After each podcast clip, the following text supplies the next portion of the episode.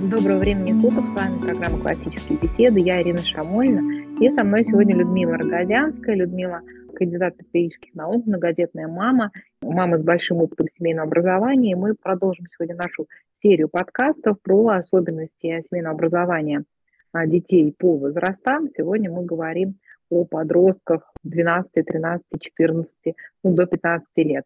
Людмила, добрый день. Здравствуйте. Друзья, здравствуйте. Здравствуйте, Ирина. Людмила, такой вот сложный да, переход к подростковому этапу, все сталкиваются с ним, и программа у нас очень сильно меняется, да, то есть с 12 лет начинается вызов, это совсем другое обучение, чем в основных ключах, которые являются подготовительными этапами. Расскажите немного, пожалуйста, такие можно назвать особенности именно этого периода, которые сильно отличают ребенка, подростка, да, такого, mm-hmm. начальный подростковый возраст от ребенка там 10 лет, условно говоря. Да, тема подростков, она, конечно, особенная, и мы даже все знаем, что когда вот на горизонте у нас маячит вызов, наши дети идут в вызов, у всех ведущих и у родителей это вызывает такой особый трепет, да, вот есть какое-то чувство о том, что мы подступились к чему-то очень такому ответственному, новому, смешанные чувства, и восхищение там нашими детьми, и тревога, и понимание вот э, того, что этот период в жизни наших детей и нашего с ними общения, совместного проживания, он очень ответственен. Более того, не очень понятно, как все-таки себя вести с подростками, да, потому что их реакции могут быть очень такие яркие, импульсивные. То есть, ну, очень много вопросов возникает. На мой взгляд, прекрасную метафору этого возраста подросткового дал Гордон Ньюфилд, когда стал говорить о том, изучая возраст подростков, что подростковый возраст – это некий мостик, мостик перехода из детства во взрослость. То есть это некий промежуточный этап, который позволяет э, нашим детям дозреть, повзрослеть, стать такими зрелыми людьми. И, конечно, когда мы понимаем, что вот эта цель должна воплотиться, да, то можно почувствовать э, важность вот этого жизненного периода, да. Мы сегодня поговорим, наверное, о возрасте с 12 где-то до 15 лет – можно здесь подумать о том, заканчивается ли на этом подростковый возраст, не заканчивается, да. Но акцент мы сделаем, наверное, такой, посмотрим, что должно случиться, чтобы у ребенка появилась возможность взрослеть, какие он должен пройти, наверное, искушения, какие вопросы должны разрешиться для того, чтобы это произошло.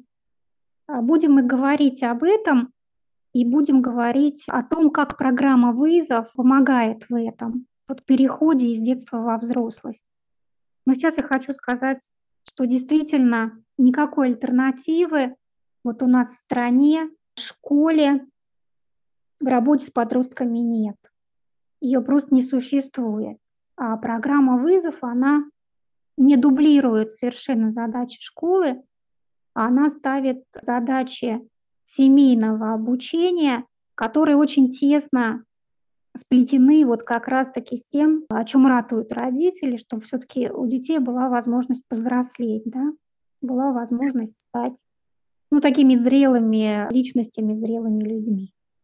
Да, Людмила, мы вот с вами уже говорили как-то в предыдущих подкастах, может быть, даже не один раз, про то, что, к сожалению, школьная программа, она абсолютно ничего иного не предлагает на подростковом этапе, а предлагает, собственно, абсолютно все то же самое, что и на начальном этапе. То есть по методике, да, по концепции самой программы школьной, она такая же, что во втором классе, что в десятом классе. То есть подход сам, он идентичный. Меняется только ну, содержание, да, у нас там усложняется содержание параграфов учебника, но сам подход, он абсолютно не изменен. Конечно, с этим трудно согласиться, что это справедливо для человека, который претерпевает такие радикальные изменения, да, да там, что mm-hmm. ребенок, которому 8 лет, и ребенок, которому 12-13 лет, ну, это mm-hmm. очень большая разница. Да, и тут интересен еще момент тем, что вот то, о чем мы сегодня будем говорить, э, это очень индивидуальный процесс. У кого-то он начинается раньше, там 12 лет, у кого-то он начинается позже. Это все множеством разных факторов обусловлено. Но мне бы хотелось, чтобы вот мы с вами разговаривая, мы какую-то тенденцию уловили, да, и, может быть, вспомнили себя, и вспомнили своих детей, и посмотрели на студентов, которые в нашей группе, и вот это вот увидели, да. Опять же, вот сейчас вспомнила я метафоры, но, наверное, кроме мостика такого, да, вот этого перехода из детства во взрослость, можно привести пример, как вот из куколки рождается бабочка, да, или гадкий утенок превращается в лебедя. Да? Но нужно сказать, что вообще этот процесс вот пробуждения такого человека, да, когда ты уже из ребенка становишься ну, таким самостоятельным да, вот человеком, он не быстрый. Это не может произойти в один э, год, там, я не знаю, или в течение полугода. Это процесс очень длительный. И недаром так задумано и природой, и замысел о человеке состоит в том, что это процесс такой поэтапный. И на этот процесс нужно специально выделить время. То есть он не спонтанно идет. Здесь вот эти задачи, которые перед молодым человеком стоят, нужно создать такую среду для их воплощения, которая будет способствовать именно вот этому взрослению. Да? которая поможет ему себе разобраться и понять, кто же я, собственно, такой есть. Да? И вот когда мы говорим про нашу программу, говорим про то, что она уникальна, нужно смотреть на вот ее именно уникальность, вот этой связки с очень сложным, непростым подростковым возрастом. И, наверное, я начну говорить вот про подростков с того, что совершенно естественным путем дети ну, взрослея, они начинают родители уже отделяться. Ну, чисто физиологически, это самостоятельные существа, их не надо кормить, их не надо водить, они мобильны, доступно много информации разной, да, и они совершенно естественным путем, становясь вот более самостоятельными, они становятся немножко дальше от нас. Они не так уже зависимы от родителя, да? Отрываясь от нас, внутри ребенка появляется пустота совершенно естественным образом определенным. То есть меньше места занимают родители, больше появляется свободного пространства. Чаще всего это пространство, освободившееся от родителей, у подростков в такой равновозрастной среде школьной, она заполняется субкультурами, гаджетами, Сказать, что наполняется она школьными предметами, вот я не могу, потому что а, на самом деле ничего нового не происходит, да, вот школьные предметы остаются те же самые, логика их изучения остаются те же самые, а пространство образуется новое, пространство вот этого взрослеющего человека. Школьная программа для подростка – это просто очень скучно то, как это как все подается, да, как она построена, это невыносимо mm-hmm. скучно. Наверное, почти все из нас помнят вот это ощущение, когда именно уже в таком более взрослом возрасте, подростковом, в начальной школе, когда ты сидишь и вот э, просто мучительно тянется долго урок, и ты сидишь вот эти часами, днями, просто вот в ожидании, когда это закончится, все неинтересно. И на самом деле позже, когда я об этом размышляла, мне было очень жалко то времени, потому что я вообще человек, который любит учиться, ну, которому интересно, на самом деле, все науки и так далее. Но вот сам формат подачи этих знаний да, в школе, сама логика преподавания, она такова, что очень-очень мало кому из подростков вот в этом формате удается какой-то интерес сохранить. Это речь о каком-то массовом явлении, о таком, что подростку нравилось учиться в школе, но тут речь тут идти не может.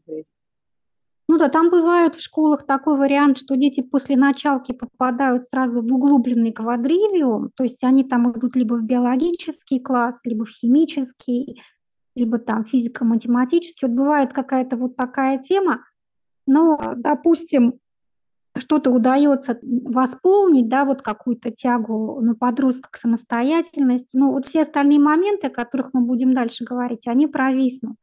Но что делает вызов? На вызове мы углубленно не изучаем предметные области.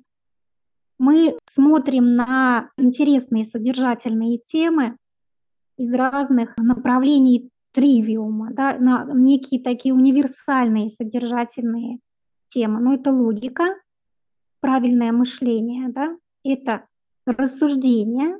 Правильное мышление у нас логика на примере математики. Вот мы смотрим, да, рассуждение – это, собственно, логика. И вообще поиск ответа на вопрос «почему?».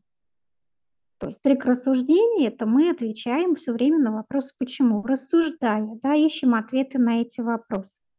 Вообще, до меня совсем недавно дошло, что рассуждение – это вообще добродетель человека, да, вот умение рассуждать и быть рассудительным.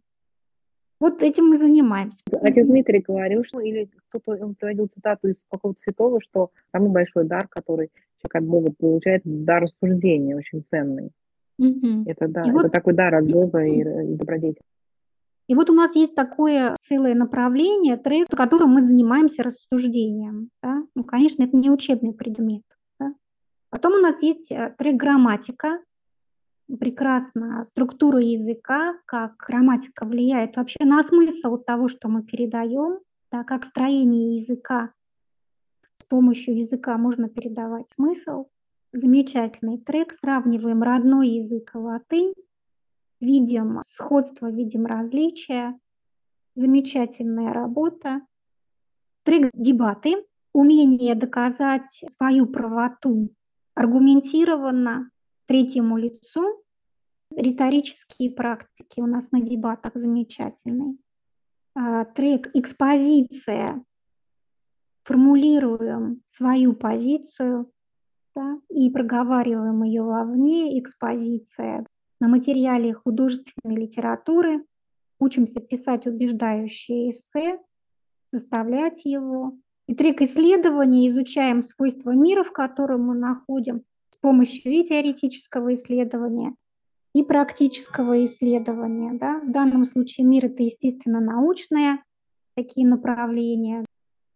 Не предметы, но очень содержательные с направленностью на тривиум, то есть на логику, риторику и диалектику в рамках каждого этого направления. Ну вот какие задачи тут могут быть решены в данном случае? Очень глубокие содержательные вопросы. Подросток погружается в такую серьезнейшую среду, где мы ведем речь не об учебных предметах, а ведем речь о тех проблемах, о том содержании, которое волнует и взрослых людей. Вот оно волнует и родителей, которые на занятии присутствуют, и ведущего. И каждый делает там свои открытия. То есть это ситуация, конечно, связанная с возрастными новообразованиями ребенка, от которых мы вот дальше поговорим. Да? Но вот такое глубокое содержание, оно позволяет вот эту пустоту, образовавшуюся у ребенка, заполнить именно этими темами, да, вот этими проблемами, которые интересны вокруг людям, среди которых ты находишься. То есть там не какие-то вот именно особенности уже субкультуры там, да, или вот гаджеты, которые интересны. Мы стараемся вот это содержательное поле такое показать ребенку, раскрыть перед ним интерес через логику, риторику, диалектику, в которой он участвует. Но это о том, что вот естественно образуются пустоты, которые надо чем-то заполнять. Вот чем их заполнить у подростка? Вот прекрасная возможность посмотреть на такой вариант. Да? Глубокая, содержательная, объемная программа, которой можно познакомиться. Следующий момент, вот, на который бы я, наверное, обратила внимание, что вот этот разрыв с родителями, он естественный, нормальный. Да? Это должно произойти обязательно. Но у ребенка происходит э, все равно, испытывает он эти чувства и тревоги, и утраты, и печали, и разделения. И поэтому дети в этом возрасте, они очень ранимы, они очень уязвимы.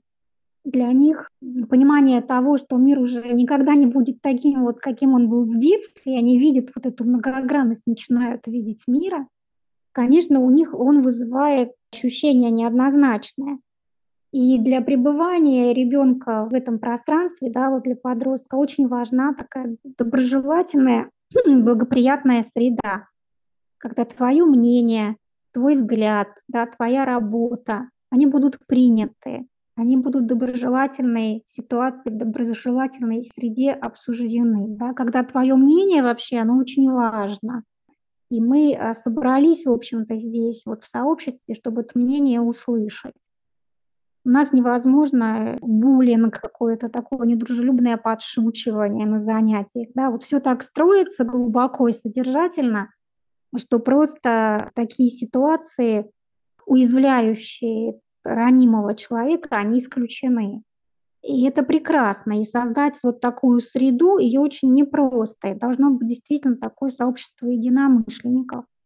На вызове все над этим трудятся и родители, и ведущие, и дети. И все понимают ценность ну, такого общения, что для подростков вообще немаловажно. Вот второй момент, на который бы я хотела обратить внимание. Кстати, когда с детьми разговариваешь, разные бывают ситуации. Вот наибольшее количество, наверное, отличий от школы, они как раз-таки замечают в том, что у нас очень доброжелательная обстановка на занятиях. Людмила, это дети, которые пришли из школы, да? Вот они, да, да, они да. это отмечают. Дети, которые пришли из школы, они это очень отмечают. Но они сначала начинают говорить о том, что здесь нет шума, как-то они просто так говорят, да, что здесь очень спокойно, что здесь нет шума, что здесь на занятиях идет работа, да, ну, уровень восприятия просто у всех разный еще вот этого шума, да, который возможен. Вот для кого-то это уже становится таким ну, невозможным совсем, да, вот этот выносить этот шум, конечно, потому что ну, огромные классы, да, вот эти все разные учителя, вот эти переходы из класса в класс, вот эта классная урочная поточная система. Ну, это, ну, на самом деле тяжеловато вынести так изо дня в день, из года в год. И они как-то вот начинают прямо успокаиваться, погружаться в какую-то вот совсем другую обстановку. И дети все это отмечают, что вот им нравится, когда ну, на занятии там никто никого не перебивает, нет каких-то проблем там с дисциплиной, да, кого-то там надо постоянно к порядку призывать, там, организовывать. Задача эта отпадает, то есть мы работаем вот именно над содержанием, да? и ребята, и родители это все отмечают хорошо. А следующий а, момент, который ну, неизбежен тоже, когда ребенок становится таким вот ну, самостоятельным существом, это противление воле другого. То есть когда твои действия очень жестко регламентированы вот системой, преподавателем, предметом, теми заданиями, которые тебе надо выполнить, естественным образом невозможно по-другому. Если это не происходит, это ненормально возникает противление у человека. Да? И программа «Вызов», вот эта подростковая программа, ориентированная на подростков, она хороша еще тем, что ребенку делегируется вообще ответственность. С родителем, конечно, вместе они решают, как подогнать программу под себя. То есть никто не ставит задачу перед родителем выполнить на 100% перед семьей тот объем работ, который есть. Он избыточен в руководстве. То есть там дан максимум того, что можно сделать. Это тот объем, из которого можно выбрать то, что ты делаешь. Если ты будешь пытаться делать все, ну, скорее всего, удовлетворение от этого процесса не наступит, потому что невозможно все сделать. Найти ответы на все вопросы – просто невозможно. Это иллюзия. Мы учим концентрироваться на важном, выбирать важное для тебя вот в тех темах, в тех проблемах, которые мы изучаем, да, и идти уже вот от этого, от собственного выбора. Людмила, мне кажется, здесь вот родителю как раз и нужно помочь ребенку, да, помочь да. ему не тем, что с него там спрашивать, Так, да. ты это сделал, почему ты это не сделал? Так, вот это надо сделать еще. Быстро, короче, давай сделай. Угу. А помочь ребенку понять, что из этого может сделать, да? Что ему да. слишком трудно из этого сделать. Да? То есть mm-hmm. помочь ребенку вообще освоиться вот в этой ситуации, которая радикально отличается там, да, от заданий там, в основах да. и в ключах, где ну все понятно. Mm-hmm какой минимум ты должен, да, вот у тебя есть там сочинение, вот ты его написал, редкие слова вставил, что, молодец, иди. А здесь надо, вот ты смотришь на этот понедельный план, он огромный, он неподъемный, ну, для там, 95%, наверное, да, есть, конечно, одаренные дети, какой-то процент небольшой, которые реально могут это все сделать. Но это небольшой процент. Да, для основной массы детей это неподъемно, а уж вызова один, так тем более. Мы потом да, об этом поговорим, о старшем подростковом возрасте, там mm-hmm. радикально увеличивается объем. Но мы должны вот научить ребенка с этим иметь дело, в вызове альфа, а, где тебе не просто нужно как бы, пройти по списку да, и сделать все, что там отмечено, а как-то нужно это обсудить с ребенком вместе, да. А, помочь ему сориентироваться, понять, что как бы вот ему по силам и в каком объеме. Да, потому что каждое задание вызова, оно сформулировано таким образом, что его можно сделать, потратив, э, грубо говоря, там полчаса, можно сидеть три часа над этим же заданием. И здесь нужно в каждом конкретном случае, с каждым конкретным ребенком да, вот находить этот баланс посильный, чтобы ребенку не было слишком трудно, да, но при этом, чтобы он был достаточно нагружен для его интеллектуального потенциала. Конечно, вот. чтобы он что-то делал, чтобы не было этого застревания, чтобы было развитие, да, чтобы он куда-то двигался. Вот мне очень нравится всегда, когда озвучивается выбор, почему ты сделал так, да, ты можешь объяснить почему. И вот ты в этом своем выборе, ты убедителен, да, и вот это вот замечательное на самом деле. Не внешняя регуляция происходит такая, вот ведущий там все расписывает, что надо сделать, там от и до, да, а когда появляется уже вот эта внутренняя возможность с этим как-то управиться у ребенка, ну, конечно, родитель помощник, родитель помогает, родитель подсказывает, да, вот доброжелательно нужно это все делать, чтобы ребенок не уходил в себя, да, вот он очень уязвимый в этом возрасте. Вот представьте, он оказался перед таким полем разнообразного выбора, да, и вот он первые шаги делает, там говорит, ой, там нет, все неправильно, все криво, ты все время падаешь, это некрасиво. Они уязвимы очень, дети. Конечно, им нужна поддержка. Им нужно видеть в этом сильные стороны, на них опираться. Уменьшать вот это явное давление, да, вот этот менторский тон свой убирать потому что ну, не повзрослеют они, если мы все время будем вот недовольны им что-то указывать, что им надо делать, да, и говорить о том, что все время делают все плохо.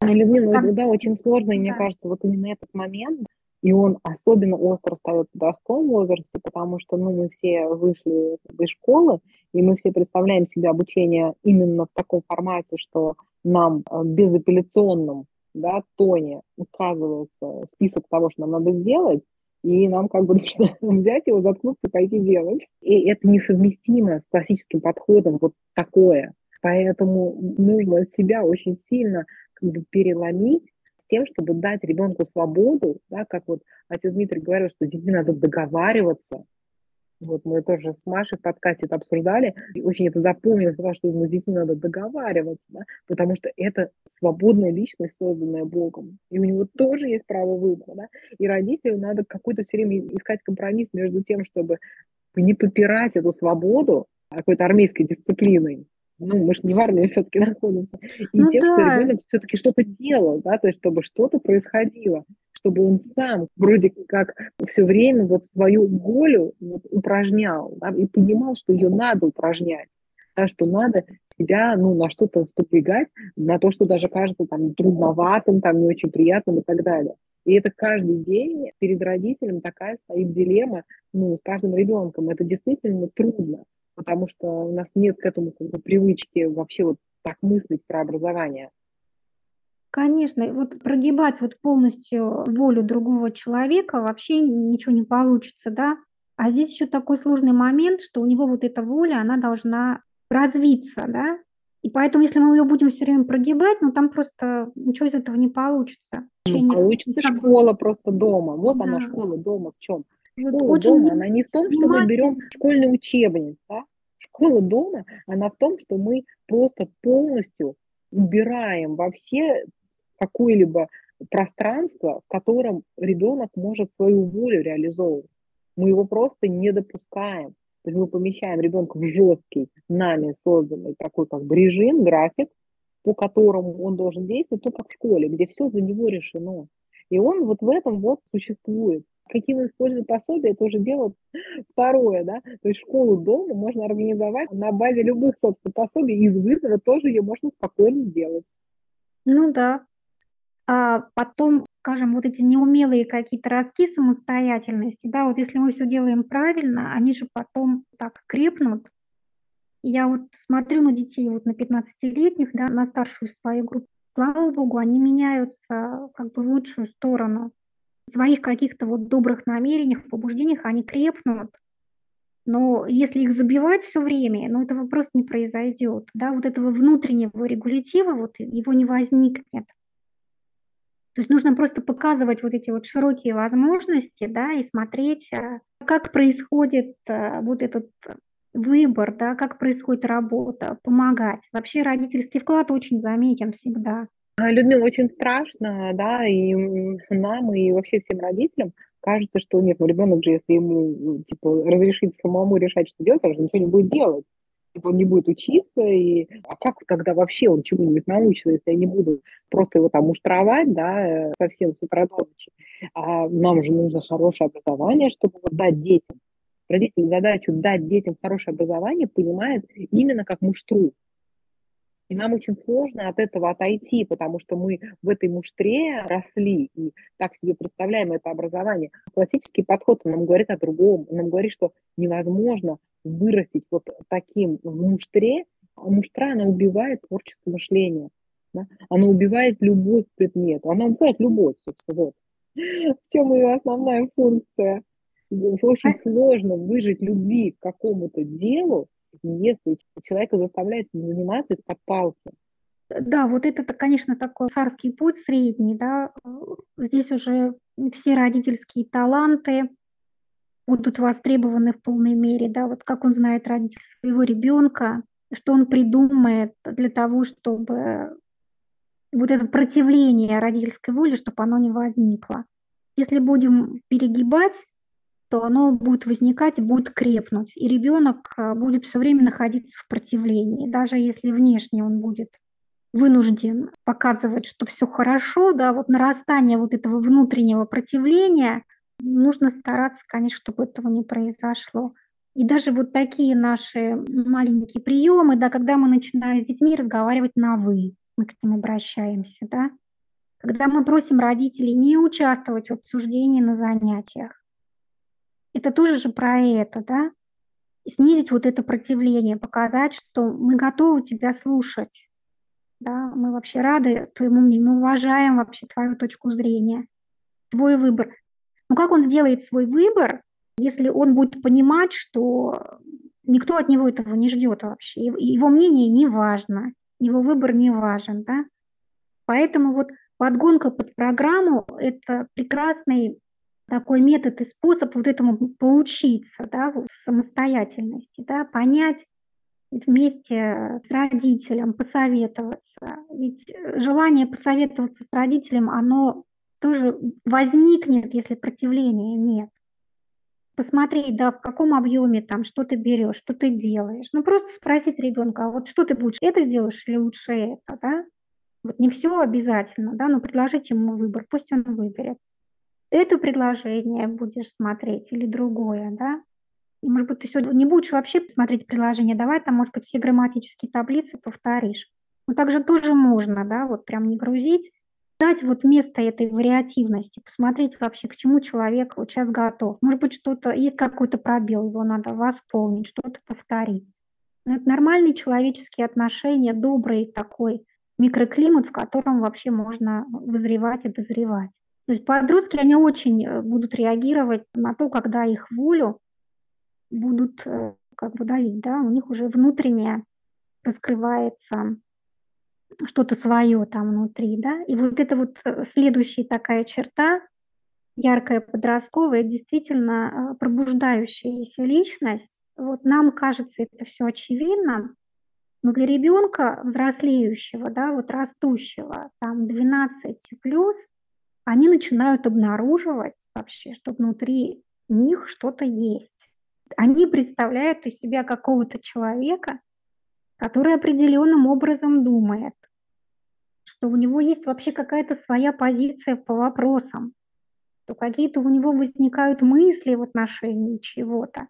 То есть это то, что называется, наверное, вот такой рефлексией, познание какого-то своего внутреннего мира, понимание того, что, ой, у меня же, вот смотри, существует какой-то свой внутренний мир, отличный там от мира папы, мамы, братьев, сестер. Я вот какой-то там особенный, вот я отличаюсь, это вот мое какое-то внутреннее содержание.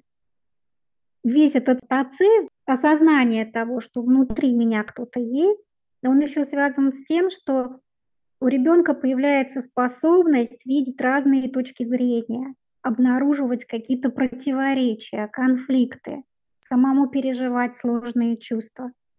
И вот этот момент, который для меня вообще просто самый ценен в программе, и который я очень люблю. Я понимаю, что этого нет вообще нигде, вообще ни в каком нет обучении.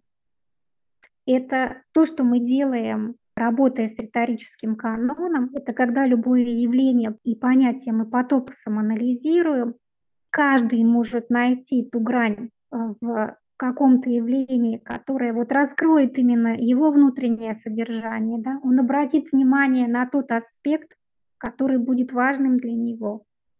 И более того, когда мы какую-то проблему, вопрос, социальную проблему или а, конфликт какого-то художественного произведения разбираем по нашей таблице положительное, отрицательное, интересное, это вообще замечательнейшая метода работы с подростками. Увидеть мир сложным, увидеть его неоднозначным, увидеть то, что в каждом вопросе есть положительное и отрицательное. Да? Понять, что мир устроен сложно. И для того, чтобы в нем разобраться, надо подумать, да? нужно порассуждать, нужно увидеть даже в той стороне, с которой ты не согласен, какие-то положительные моменты. Вот в этом положительном, отрицательном дети у нас ищут и аргументы, и контраргументы, да, и видят в этих контраргументах какие-то там далее тоже положительные стороны. Очень глубокая работа идет внутри подростка, которая связана вот именно с взрослением человека. Вот дети начинают уже воспринимать мир а, не буквально, не однозначно, да, а вот размышлять над этим, да, смешивать вот эти сложные чувства, да, вот объединять это все воедино, интегрировать уметь быть в этом во всем сложном многообразии убедительным. Это же самые важные инструменты такие, приемы, да, навыки, вот, с которыми мы работаем, которые мы развиваем. И они по всем направлениям, да, и по острым социальным вопросам, и по научным проблемам, и по темам, связанным с апологетикой, и соотношением науки и веры, и математика, да, ну, ну вот все, и грамматика языка. Вот все мы таким образом анализируем, да? Да, Людмила, очень я согласна, мне тоже просто потрясла это вообще такой подход, мне очень, когда стало обидно, что не было такого, когда я училась, мне было очень тяжело в школе понять, вот как писать сочинение, там ставились mm-hmm. какие-то сложные вопросы в сочинениях, но никогда никто не учил, а как вообще о них нужно думать, об этих вопросах. Mm-hmm как, как к ним подходить. То есть, да, просто вот так вот взять и ответить, типа, ну, я считаю, что этот был прав, а тот не прав. А что дальше писать? То есть, как вообще эти аргументы, откуда их брать? Ничего не понятно на самом деле. Ну, ничего не понятно. Оказалось, что есть методика, как это делать, как научить человека да, размышлять и перебирать аргументы за, аргументы против, чтобы это было вот встроено в процесс образовательный. Это просто потрясающий вообще инструмент. Мне очень жалко, да, что это мало кто, мне кажется, осознает, ну, насколько ну, это важно, насколько это формирующий вот вообще для личности такой подход. Поэтому родители в школу детей отдают, и ему в голову не приходит, что сам формат, в котором ребенок проводит ну, большую часть времени, он очень как бы такой тормозящий. Это, само собой, методика образовательная, которая там ну, используется. Конечно, вот мы же представляем, какая огромная работа должна пройти у ребенка, чтобы он, скажем, ну, на сложный какой-то вопрос, да, нашел ответ, вот и был в этом убедительный. Да, вот как там проанализировать по топосам, составить эту таблицу ПОИ. Это очень сложная работа. И мы ей занимаемся. Вот один папа меня спросил, у которого вот в этом году мальчик пришел на вызов. Меня спросил, а когда же они этому всему научатся? Я говорю, посмотрите, сколько вызовов, да, всего, как их много. Говорит, а, ну я понял, 20 тысяч часов надо примерно, да, вот это все. Ну да, это же длительная работа. И э, какие человеку придется вообще решать э, сложные задачи в жизни, а у него, представляете, уже будет вот этот багаж, он уже очень много проанализировал разных сложных задач, да, и он может к любой проблеме подойти, ее проанализировать, сделать вообще выбор свой на основании вот этого анализа, да. Это вообще потрясающая тема. И родители даже вот, когда на это на все смотрят, они говорят, нам бы вот этим бы всем вообще владеть бы, да, вот так было бы тоже неплохо бы в жизни научиться это делать. И это очень связано с личностным развитием, потому что это, ну, прям такой вот выбор среди альтернатив, в этом свобода, да, личности, она состоит, это такое базовое качество вообще человека – выбирать. Да, Людмила, это как раз то, о чем писала вот Дороти Сейер о современном образовании, что мы выпускаем наших детей в эту жизнь совершенно безоружными. После школы не учат выбирать, вообще анализировать альтернативы. А на вызове дети этим и занимаются ну, практически занимаются постоянно. Каждую неделю занимаются по 6 часов в течение 30 недель каждый год. Вот это именно работой. Вот именно вот этой работой. То есть поиск материала, да, вот содержательного, его прочтение, да, это только начальный этап. То есть если ты это не сделаешь, ты вот эту всю работу вообще не проделаешь, да. Помимо того, что ты прочитал какой-то материал, да, на занятии идет вот эта вот вся работа по его уже анализу. То есть все это вот анализируется очень глубоко. И поэтому программа называется «Классические беседы». Вот вы собрались, и вы беседуете да, с подростками, вот вы с ними разговариваете, да, мы вот это все обсуждаем, видим, как дети раскрываются, да. Это может быть очень сложно, темы с каждым годом усложняются, да. Детки все разные, но занимаясь вот этим регулярно, да, включаясь вот в такую доброжелательную среду беседы, они все начинают раскрываться. Кто-то больше в одном поле, кто-то больше в другом, да? Но говорят все вообще, никто не молчит, все участвуют, все свою лепту вносят. Каждый видит свой ракурс интересный, какие они делают открытия, взрослые удивляются, да, мы много можем не заметить, они вот замечают в этом, да. И даже когда вот мы там в чате ведущих видим эти таблицы поя, читаем, но они же всех разные, да, то есть и каждая интересна по-своему. То есть каждый что-то свое нашел, чем-то поделился. Это большая, очень глубокая такая внутренняя работа происходит. Вот в этом, конечно, уникальность программы состоит в том, что эту работу дети проделывают. Если мы попытаемся сравнить это со школой, да, то мы увидим, что на школу это вообще не похоже никак, никоим образом. И это, собственно, то, что называется тривиумом. Да, вот эта логика, риторика и диалектика, вокруг которых крутится вот это все, да, и личностный выбор, и способность высказать свою точку зрения, и быть убедительным, уметь читать, говорить, слушать другого, задавать вопросы, потому что Вся эта работа, конечно, это вопросы и ответы на вопросы, и это беседа. Никоим образом на школу это не похоже. Совершенно другие задачи решаются. Именно вот эта работа, она связана с тем, что ребенок вот по этому мостику из детства во взрослость, он переходит. Если он научится это делать, если он научится выбирать, если он научится быть убедительным в своем выборе, да, и тому, ну, можно еще это раскрыть более глубоко, может быть, мы вот в следующий раз это попробуем сделать, что характеризует именно зрелого человека, да. Вот если он научится это делать, он, конечно, будет взрослым, он станет взрослым, он будет зрелым человеком, он и себя сможет проанализировать, свой поступок, свой выбор. И вот здесь как раз-таки мы подошли к тому, чем вот два подхода к образованию различаются. И это очень ярко видно вот именно на вызове.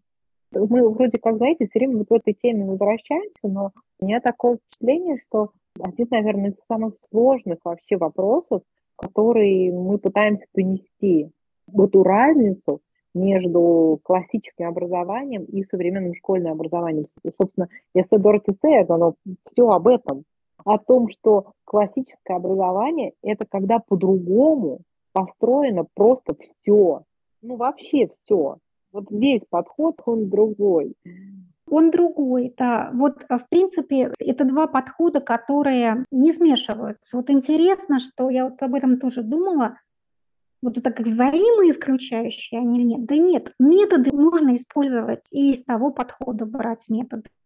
И из нашего подхода можно брать методы, да, ну как фрагмент маленький, да, взял какой-то метод, там тест же можно провести, ну можно, пожалуйста. Там все, что, Людмила, все, я что... бы сказала, что они взаимоисключающие на таком глобальном уровне. Да. На локальном уровне, конечно, пожалуйста, можно да. со школьником заниматься по УИПу. Да, можно, да. Я, я такое. Этот УИП, которым будем заниматься со школьником, он принципиально ничего не изменит. Нет, не изменит, я согласна. Да. Что это система должна быть. Да, да. система. То есть за основу можно взять только что-то одно либо это школьный подход, либо это классический подход. Да? Невозможно соединить два вот этих вот подхода, как бы это невозможно.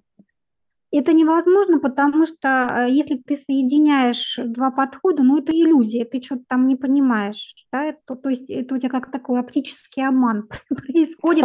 Да, на самом деле все по-другому, но об этом можно вот ну, подумать, да. Два подхода к образованию, вот их два. Их не так много на самом деле, но вот самые яркие такие два. Это основанный на классной урочной системе, да, на предметном дроблении и на поведенческом подходе. Ну, это вот то, что сегодня современная школа себя представляет. Да. Внешняя регуляция, регуляция, заданная системой, правилами оценки, рейтинги, классно-урочный такой поведенческий подход к образованию. Ну, мы все это понимаем. Дисциплина тоже регулируется внешними всякими способами. Система поощрений наказаний, ну, как бы все понятно, да. Система массовая, которая позволяет по технологии обучать большое количество детей. Одновременно работать с большим количеством детей. Да, да, да, это да, система, работать. которая, наверное, она единственная, которую можно реализовывать, когда у тебя 40 человек в классе, 30-40. Ну, невозможно никакую да. беседу вести, тогда дискуссию с такой вот огромной аудиторией. Это нереально. Нет, Поэтому, конечно. когда была задача ввести вот это массовое образование – то, в общем, люди, которые это делали, они были не глупые, да, и они понимали, что это невозможно. Классическое образование совершенно нереально сделать массовым. Для всеобуча нужно было принципиально другое что-то. На самом деле это же такая европейская, потом американская система, которую внедрили большевики, идеи оттуда взяли. И, в общем, она, наверное, очень адекватно и грамотно сделана именно под свои задачи. Она технологична, да, особенно сейчас. Вот стандартизирована, технологично, всем все понятно. И как она отлично ложится в цифровизацию.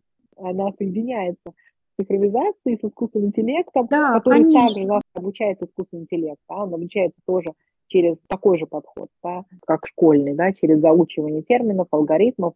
И это прям вот такой тандем получается идеальный. Ну, такое расчеловечивание происходит. Просто никто на это уже не обращает внимания, некогда этим заниматься, там, кого-то слушать, смотреть, что с ним происходит. Ну, выдавай результат, вот, который фиксируется в определенных разработанных вот этих критериях, ну и все. Конечно, если говорить вообще про семейное образование, да, то ну какие там оценки?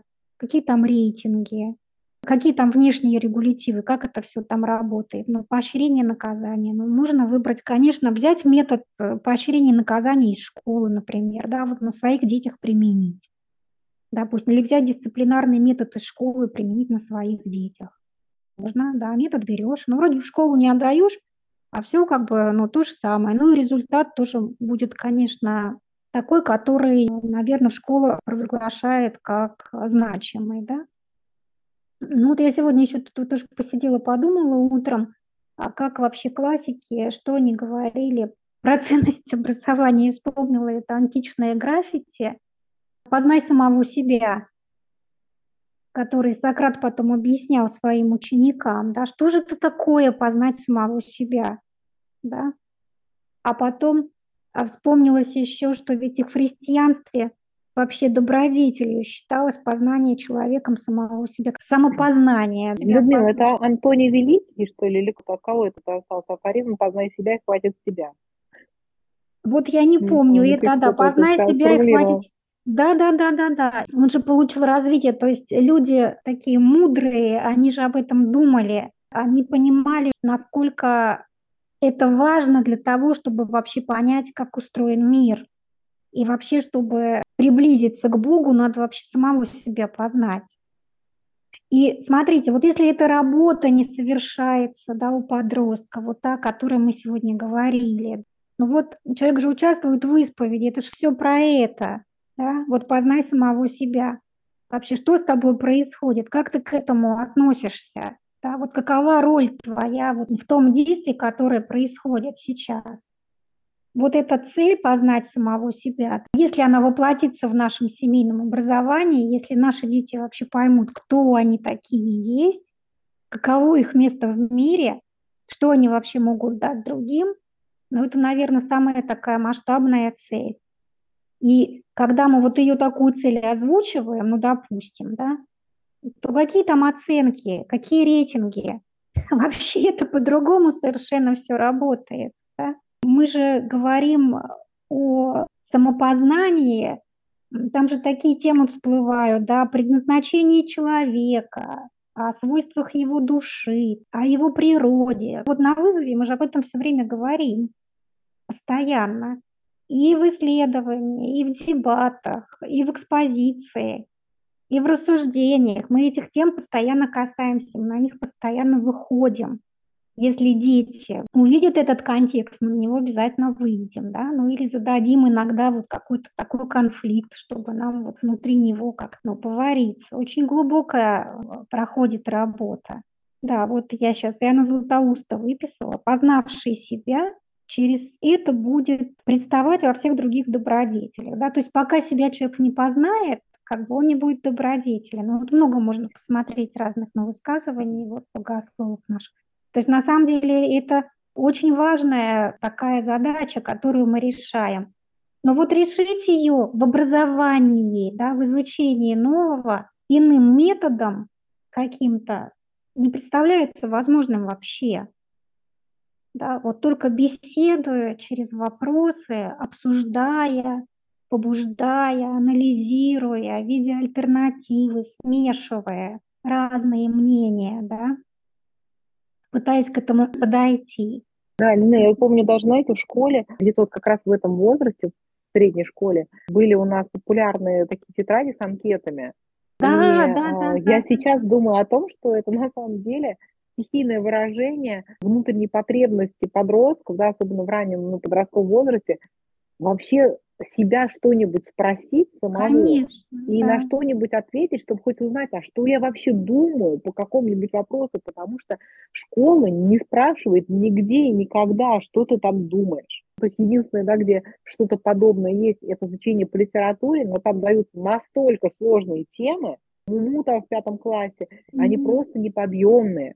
Я Конечно. там вообще еще, ну, меня спрашивают про что-то настолько сложное, что мне остается только пойти там посмотреть, что писал Беринский. Да, да, да. Что Беринский. Это, это выписать как-то вот и выдать типа за свое. Да, так и было. Конечно, литература, вот этот момент взросления детей у нас вообще не охватывал. Там другие задачи ставились совсем. И идеологизировано это все было. к сожалению. И вот когда мы говорим о том, что действительно классическая такая цель – это познать самого себя, да, то мы понимаем, кто вообще за это может быть ответственен. Вот кто? Ну, конечно, только семья. Родители вообще ответственны за то, что вот с ребенком в этом возрасте будет происходить. И вот эта плачевная тенденция на сегодня вот этого аутсорсинга, да, то есть отдать, делегировать этот процесс профессиональным педагогам учреждения, ну, может решать какие-то задачи, но не только не по познанию вообще там самого себя и разбираться в этом во всем и взрослеть вот в учреждении, ну, тоже не самая благоприятная среда. Возникает такой естественный вопрос. Ну, мы отдаем детей там в школу, специализированные классы, все, мы готовимся в университет поступать. И тогда задается вопрос, а что там дети наши, вот вызовцы, они никуда что ли не готовятся вообще, как с этим быть? Но вот здесь опять же подходы разные, да, разные, принципиально разные. Но методы же, они э, можно взять, пожалуйста, готовьтесь в университет, кто мешает? Программа вызов не исключает подготовки, если вам это нужно, высшее учебное заведение. Создает, на мой взгляд, гораздо больше возможностей для этого. Ну, мне кажется, здесь очень важный момент. Родители, выбирающие образование, часто стремятся как можно быстрее, чтобы ребенок поступил в университет, чуть ли не да, там не в 14 да. Ага. И как можно быстрее начал заниматься в специализированных классах, так вот математический, угу. биологический. Но мне кажется, что здесь просто это происходит, такая ситуация, потому что нами никто не занимался нашим взрослением. Да? И мы как-то не думаем об этом и не осознаем то, что если мы не оставим ребенку вот этого пространства и времени на время, взросление время. и осознание себя, да, то есть пространственно-временной ну, должен быть да, вот этот да, участок, да, да. когда ребенок да. должен созреть, ну хотя бы это должно быть до 16 лет. Он до 16 да. лет не должен быть в дикой гонке образовательной, да, где вот он сидит и просто с утра до ночи не поднимает головы, да, или мечется по вот этим каким-то там занятиям. Потому что когда вот начинается эта подготовка к ЕГЭ, да, на высокий балл, ну все, это уже не просто встал, да, до ночи, ты сидишь, занимаешься, потом упал и спишь, потом встал опять, и вот все-таки желательно, мне кажется, вот если для нас важно, чтобы этот этап взросления, он нормально произошел, вот этот этап подготовки к высокому баллу по ЕГЭ, его бы отодвинуть подальше, а Конечно. не наоборот, стараться его и приблизить наоборот, поближе, и думать, что как здорово, у меня там ребенок уже там просто супер олимпиадник по химии, да, но какой ценой? Вы знаете, есть очень яркие примеры людей, которые получили выдающийся результат в той или иной сфере, в научной, там доказали какие-то теоремы, да, которые никто не мог доказать, получили Нобелевские премии или отказались от Нобелевских премий.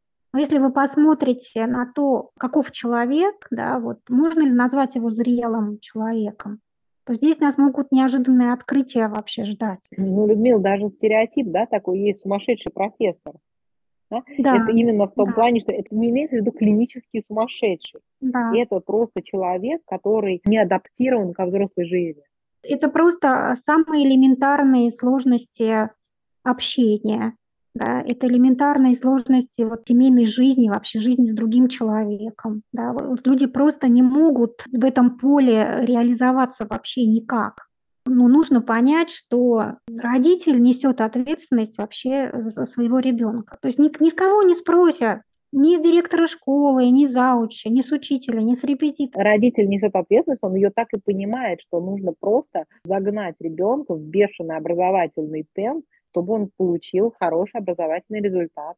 В этом-то и разница, вот существенное отличие этих двух принципов обучения. Вот ключевая разница да, на подростковом этапе, почему вызов так радикально отличается от школы, да, и если там на основах вопрос часто классическим беседам, куда типа маленькому ребенку вот столько знаний, да, то mm-hmm. на вызов спрашивают, а что у вас дети вообще ничего не учат?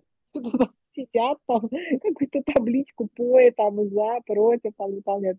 А где вообще вот эта вся муштра? Это где там? Почему у нас там дети решают по 50 задач по физике? Где вообще физика нормальная? Вот в том-то и весь и фокус, что никто вам не мешает. Если вам интересна физика, на вызове заниматься физикой. Просто на вызове мы все Вопрос не будем том, этой как- физикой как- заниматься. Ну, Людмила, здесь вопрос в том, как соблюсти этот баланс, да, почему как бы сама программа этого не предлагает, да, там взять вот экстра, Углубленно, там, углубленно изучать предмет. это, углубленно это, углубленно это, да? Почему это не предлагает программа? Да, почему она предлагает большую нагрузку, да, то есть, но по всем, по широкому спектру вопросов. И почему мы говорим о том, что а, такой вообще как бы подход вот а, к этой погоне за блестящим образованием, он несовместим с классическим подходом. Потому что если у нас ребенок с утра до ночи учится, у него нет пространства для познания себя. Конечно. А на вот это вызов есть, а у него нету просто на это сил, ни сил, ни времени, ни места, чтобы задаваться вопросом, а что я думаю на самом деле по этому поводу, какие мои аргументы за, какие мои аргументы против. На это нужно много просто времени сидеть и, ну, грубо говоря, смотреть в стену и размышлять, а что я думаю реально Размышлять, по этому вопросу.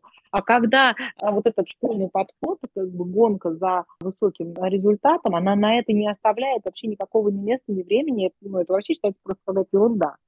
Э, За три часа можно было уже тестовый вариант ЕГЭ прорешать. Да, а ты, а ты сидел и думал, а, какой тут аргумент, да, и нашел всего Да, три, да. да, за три часа вообще. Да, да. Потом Опять- ходил, думал, думал, вспомнил, что обратно надо залезть в книгу и посмотреть еще, перечитать, да, чтобы все-таки они Да, нашлись. да. И как бы наши дети, они тоже поступают в вузы, да, вот у меня готовятся тоже к ЕГЭ, но просто это желательно не делать раньше времени. Здесь очень важно родителю понять приоритеты, понять, что реально он как бы на что меняет, потому что вот это взросление, чего мы начали сравнение с тем, что оно не- глобально, эти системы, они несовместимы. Потому что ты либо занимаешься рефлексией, либо ты набиваешь руку, натаскиваешься на тесты. Это невозможно А- делать одновременно. Конечно, здесь надо понять, что вот этому взрослению ему нужно время. Но есть же такие, кто там в 12 лет отправляет ребенка в университет. Ну, вроде бы программу, там он сдал ЕГЭ, да, ну иди учись в университет. Людмила, то есть много родителей нацелены либо на раннее поступление в ВУЗ, либо на спецкласс. Да. Ну, это Ну- примерно то же самое, да, то есть все это получается такая вот как бы бешеная нагрузка, бешеная гонка, и все, на этом процесс рефлексии, он, собственно, заканчивается. Конечно, и надо понять вообще все равно, как в этом себя ребенок будет чувствовать. Ну, вообще это очень сложные сообщества. Там вообще очень жесткая конкуренция, уже именно сразу начинается. Сейчас там в школах у них, представляете, у них у всех рейтинги. То есть если ты ниже среднего, ты вообще никому не интересен. Это очень жесткая система. У человека вообще готов туда попадать, и во имя чего, и ради чего. Вот тоже можно этим вопросом задаться. Вообще, кого ты хочешь сделать, и имеет ли смысл это вообще для его души, для его вообще здоровья, для всего остального. Много вопросов возникает. И мне хотелось бы еще раз ну, обратить внимание, что если мы занимаемся на вызове, это не значит, что нас не интересуют вообще глубоко там никакие предметы, или мы там не собираемся никуда поступать. Абсолютно нет. У нас просто выделено время на то, чтобы лучше разобраться в том, что тебе интересно, куда ты все-таки хочешь. Правда? Чем ты вообще хотел бы заниматься, чтобы понять вообще, что ты знаешь, что не знаешь, что тебе нужно сделать для того, чтобы какую-то вот свою цель, если она у тебя уже есть, ее на практике как-то воплотить. Вообще дозреть вот в какой-то в такой среде, в доброжелательной, в ищущей, в обменивающейся мнениями, поддерживающей друг друга, это очень здорово. И мне кажется, что вот э, сейчас этот путь проходит уже большее количество человек да, по программе, и вот эти результаты, они будут в достаточной степени показательными. Когда вот этот путь детки пройдут, да, то мы увидим, как их цели воплощаются, как они вот реализуются. Тех, кого беспокоит ЕГЭ, я вот по своему ребенку могу сказать, который сейчас готовится к ЕГЭ, да, на бюджет, он занимается в онлайн-школе, да, в группе, но там нет разницы между школьниками и вот им по Мгм. тем предметам, да, которыми они типа занимались все это время и готовились все это время к ЕГЭ, к этому. Там, ну, начинается же там с первого класса. А уж с пятого так вообще их прессуют. Ну, нет Конечно. никакой. Если они дозревают, и им не составляет труда в это во все вникнуть, когда они сами дозревают. Другое дело, на какой почве это все происходит и какими методами, да, какими способами. Ну, наверное, более цельные натуры все равно получаются из той среды, которая благоволила им, да, вот расти. Сложности все равно не присутствуют во всем, и программа не исключает конфликтов, сложностей, каких-то э, выяснений отношений, там разборов э, полетов и всего прочего. Все есть. Все это имеет место. Но изначально те основы, которые определяют тот сам подход, они, конечно, различны. И я вот сейчас вспоминаю, что, наверное, тот подход, который близок вот классическим беседам к образованию, он называется, наверное, вот Ньюфилд тоже его назвал развитие на основе привязанности. Рядом понимающие родители, твоя семья, да, и обучаясь, ты развиваешься. Вот, наверное, этот подход, да, можно его так назвать, применить. Мне кажется, что так. Да, Людмила, вот еще раз хочу этот момент акцентировать. Вот э, в эссе Дороти Сейерс, очень стоит его перечитать, особенно родителям подростков, mm-hmm. да вообще всем, кто классическим образованием занимается. Она говорит, что на этапе диалектики, да, вот как раз это этап 12 до 15 лет, может казаться, что ребенок идет э, по вот, содержанию, да, по контенту своего образования, по массе да, того, что он усвоил от сверстников. Понятно, что если ребенка там отдать э, в спецкласс, он будет гораздо больше знать там, по какому предмету или там, по двум предметам, mm-hmm. чем он будет знать на вызове там, к 15 годам. Она говорит, но благодаря, она пишет, благодаря вот тому, что он обучается в этот период диалектическим инструментам, он потом, да, вот уже на уровне поэта, да, на уровне риторики, старше 15 лет, да, это 16, 17, 18 лет, он очень быстро нагонит и перегонит, да, своих сверстников потому что он научился таким навыкам, осознанно их использует. Таким инструментом, которым дети, обучающиеся в школьном формате, они только частично и интуитивно где-то их ухватывают, да, потому что школьная система, она не подразумевает э, прямого, так скажем, обучения этим умениям. И это, конечно, ну, дает большое преимущество вообще в решении, так скажем, задач уже около вузовских, да, связанных там, с подготовкой, да и с обучением в вузе тоже.